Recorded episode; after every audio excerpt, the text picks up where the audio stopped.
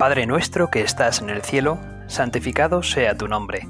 Venga a nosotros tu reino. Hágase tu voluntad en la tierra como en el cielo. Danos hoy nuestro pan de cada día. Perdona nuestras ofensas, como también nosotros perdonamos a los que nos ofenden. No nos dejes caer en la tentación, y líbranos del mal. Amén. Hola a todos los que nos oís en este día nuevo para meditar de nuevo con el Señor, para ponernos en sus manos. Voy a leeros un pasaje del Génesis que va poco después del pasaje de la Torre de Babel. Ya sabéis, ese pasaje en el que toda la humanidad se creía como chula, muy llena de sí misma, y pretendía llegar a los cielos para ver a Dios cara a cara de algún modo una pretensión por encima de nuestras capacidades y una especie como de mirar, mirar a Dios, pues cara a cara supone considerarnos prácticamente como dioses. Este pasaje de la Torre de Babel es justamente el anterior al que voy a leer ahora mismo y que hace un contraste con el pasaje de la Torre de Babel. El que voy a leer es la parte de Génesis capítulo 11 a partir del versículo 27, que son los orígenes de Israel, y continuaré ya con la vocación de Abraham. Comienzo del libro del Génesis. Estos son los descendientes de Teraj. Teraj engendró a Abraham, Nahor y Arán. Arán engendró a Lot. Arán murió en vida de su padre Teraj en su país natal, Ur de los Caldeos. Abraham y Nahor se casaron. La mujer de Abraham se llamaba Sarai y la mujer de Nahor Milca, hija de Arán, padre de Milca y Yisca. Sarai era estéril, no tenía hijos. Teraj tomó a Abraham, su hijo, a Lot, su nieto, hijo de Arán, a Sarai, su nuera, mujer de su hijo Abraham, y salió con ellos de Ur de los Caldeos para dirigirse a la tierra de Canaán. Llegaron a Harán y se establecieron allí. Teraj vivió 205 años y murió en Harán. El Señor dijo a Abraham, sal de tu tierra, de tu patria, y de la casa de tu padre, hacia la tierra que te mostraré. Haré de ti una gran nación, te bendeciré, haré famoso tu nombre, y serás una bendición. Bendeciré a los que te bendigan, maldeciré a los que te maldigan. Y en ti serán benditas todas las familias de la tierra. Abraham marchó como le había dicho el Señor, y con él marchó Lot.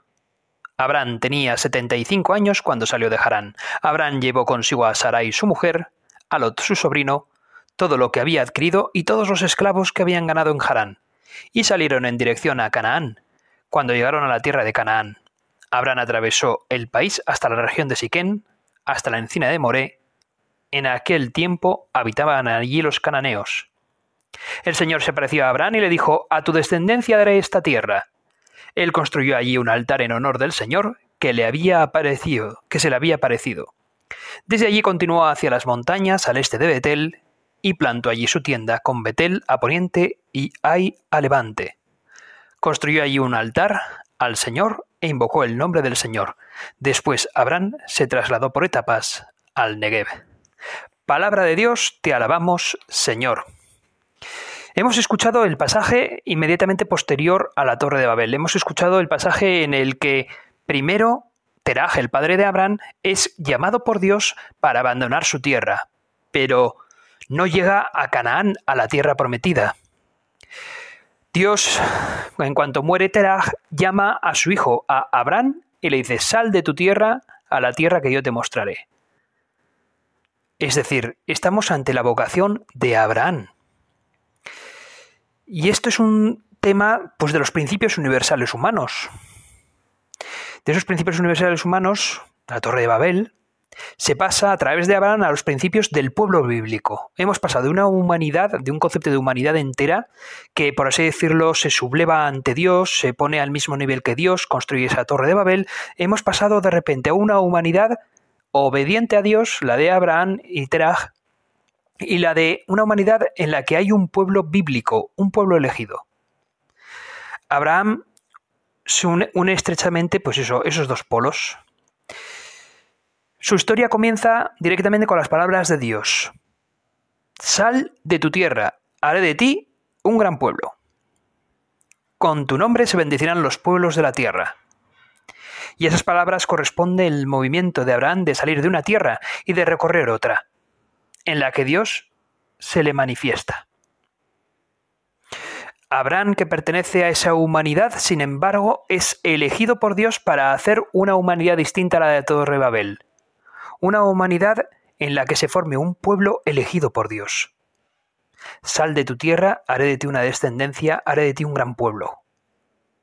La figura de Abraham muestra aquí eso, ¿no? Esa pertenencia a la humanidad dispersa, pero también al del pueblo futuro.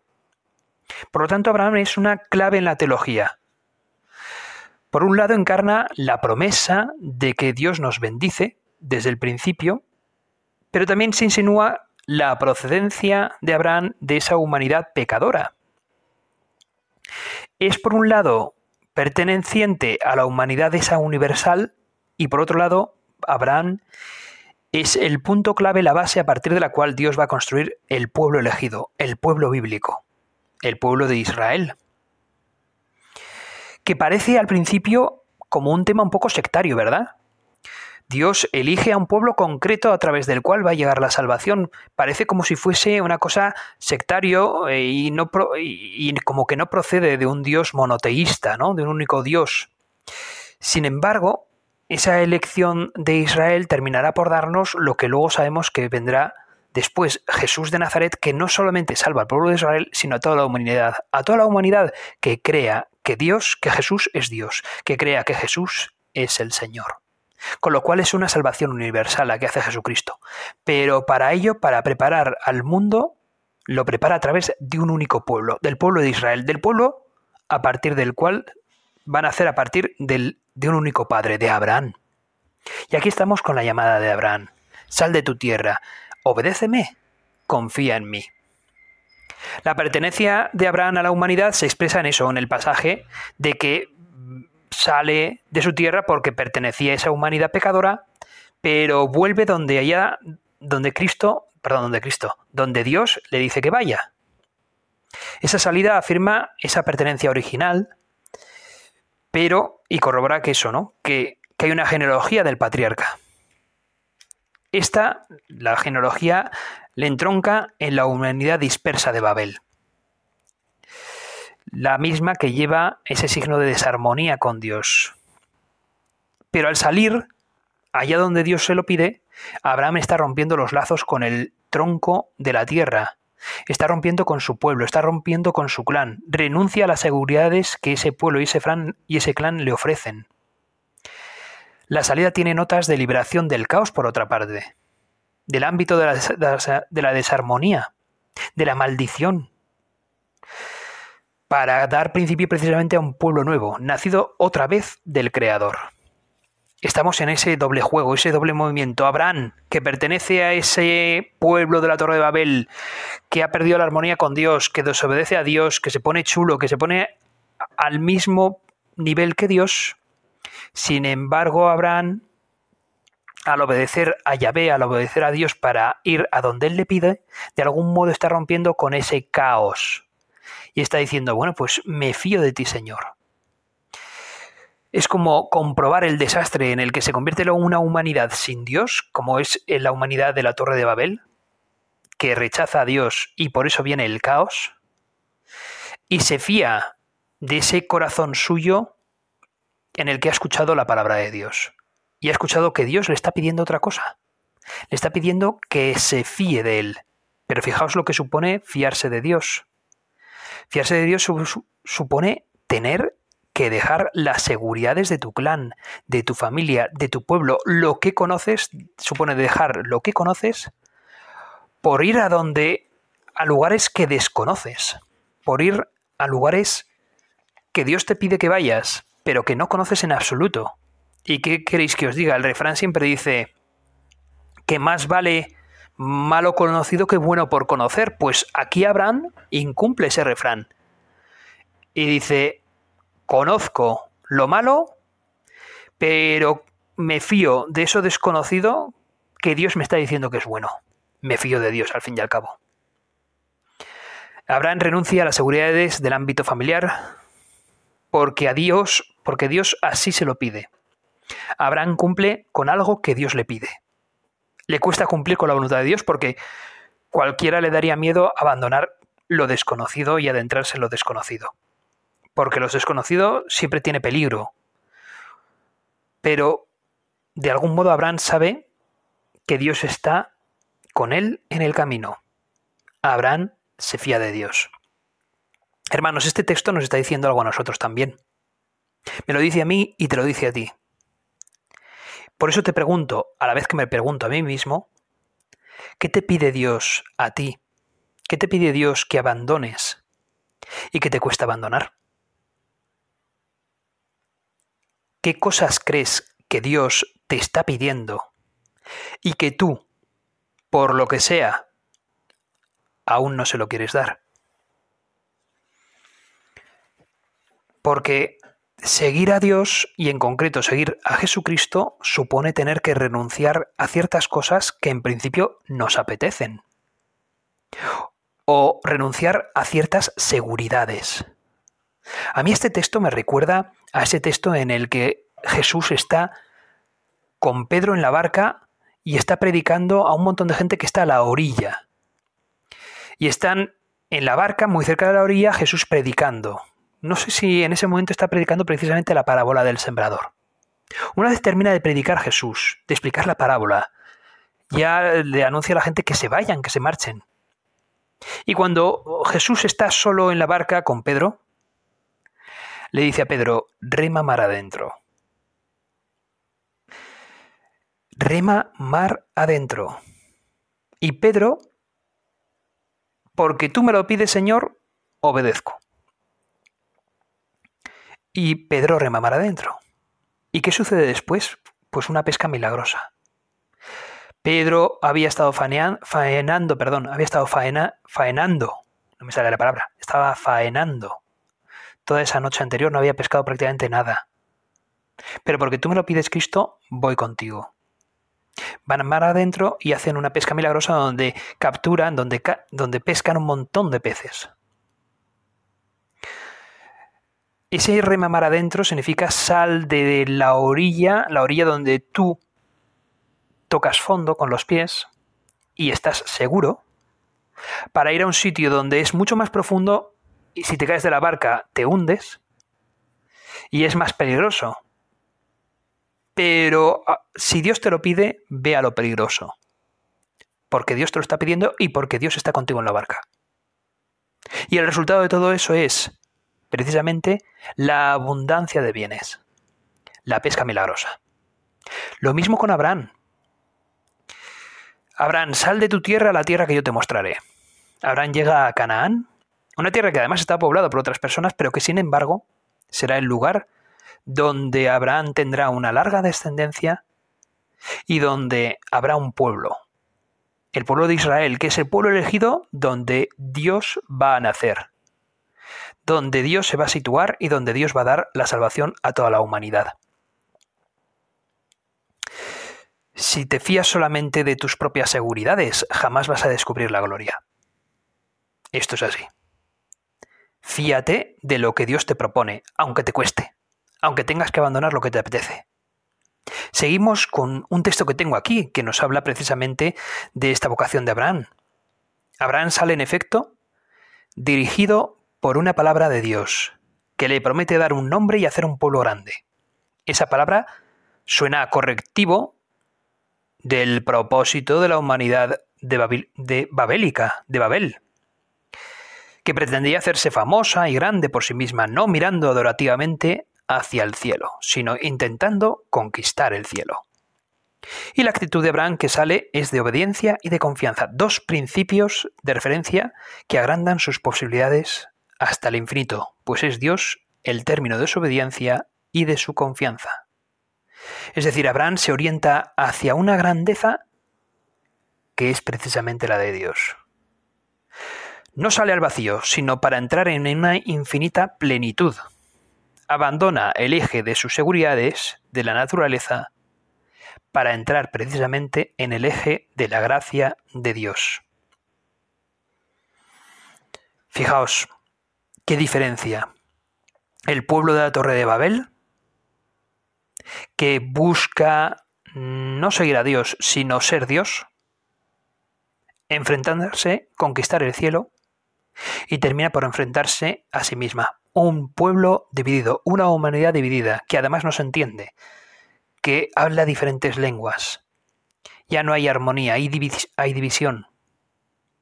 Hay falta de entendimiento, de comunicación, y eso provoca violencia y guerra.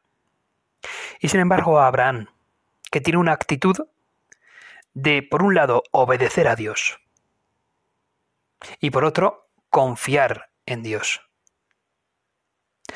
Abraham parte de esa idea de que de que es una criatura de Dios, de que no puede pretender ponerse al nivel del Creador, no puede pretender conquistar el cielo. Dios te ha creado, eres inmensamente inferior a Él. No puedes ponerte al nivel de Dios.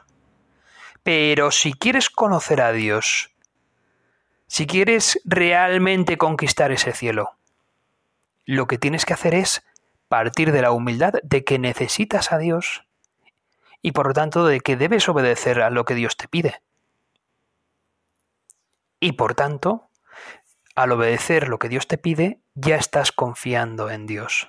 Ya estás confiando en que lo que Dios te va a proponer va a ser con mucho lo mejor. Mucho mejor que tus propuestas grandilocuentes de conquistar el cielo.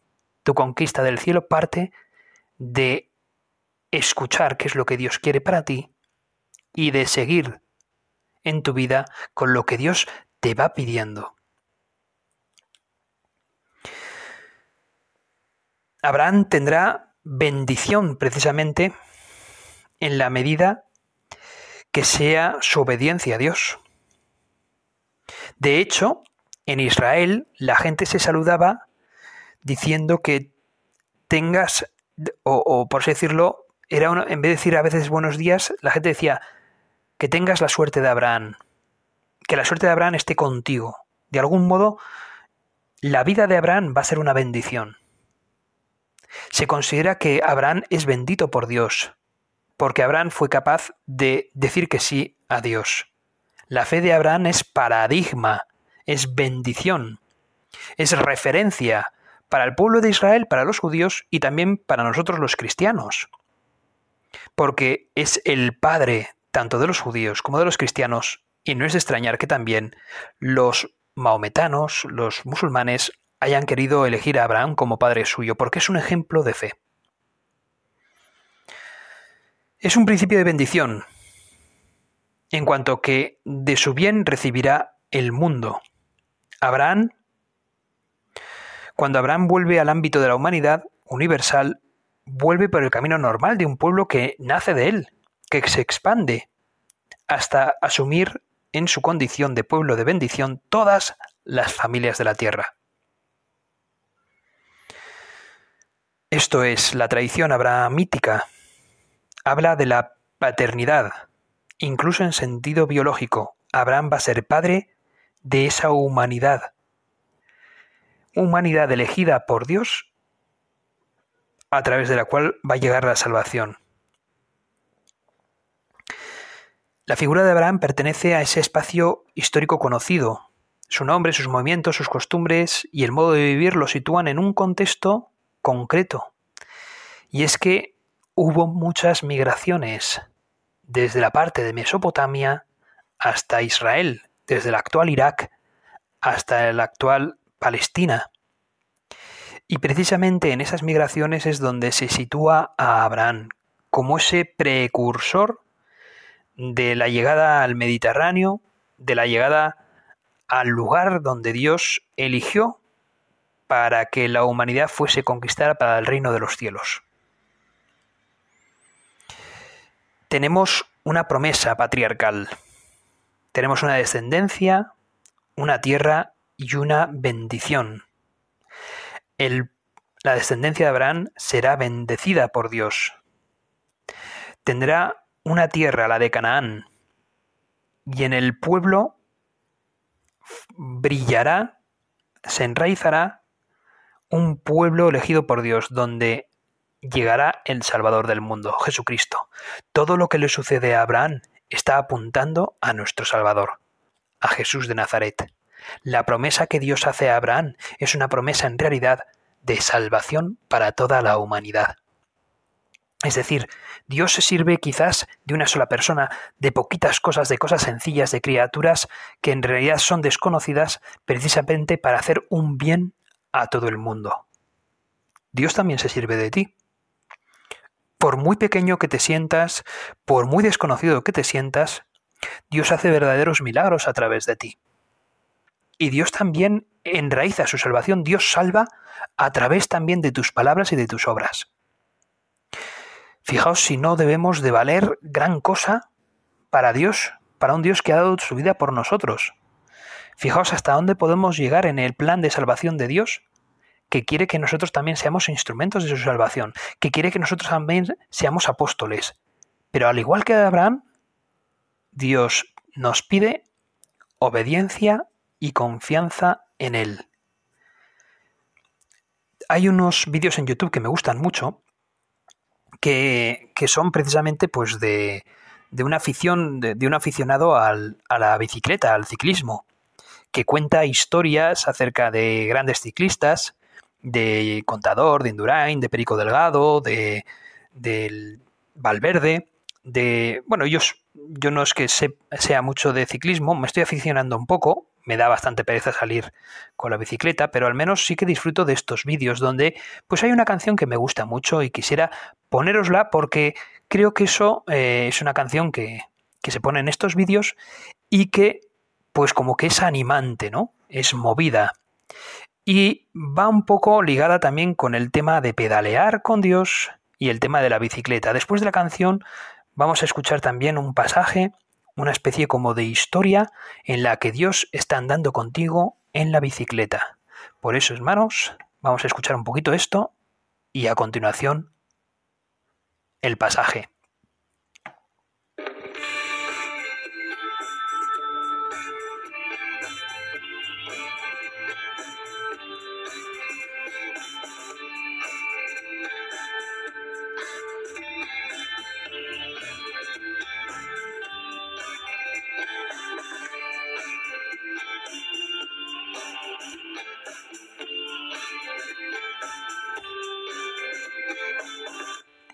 Bueno, espero que os guste al menos un poquito, como a mí me gusta la canción, porque me recuerda precisamente a esos vídeos de YouTube en la que este hombre habla eso, ¿no?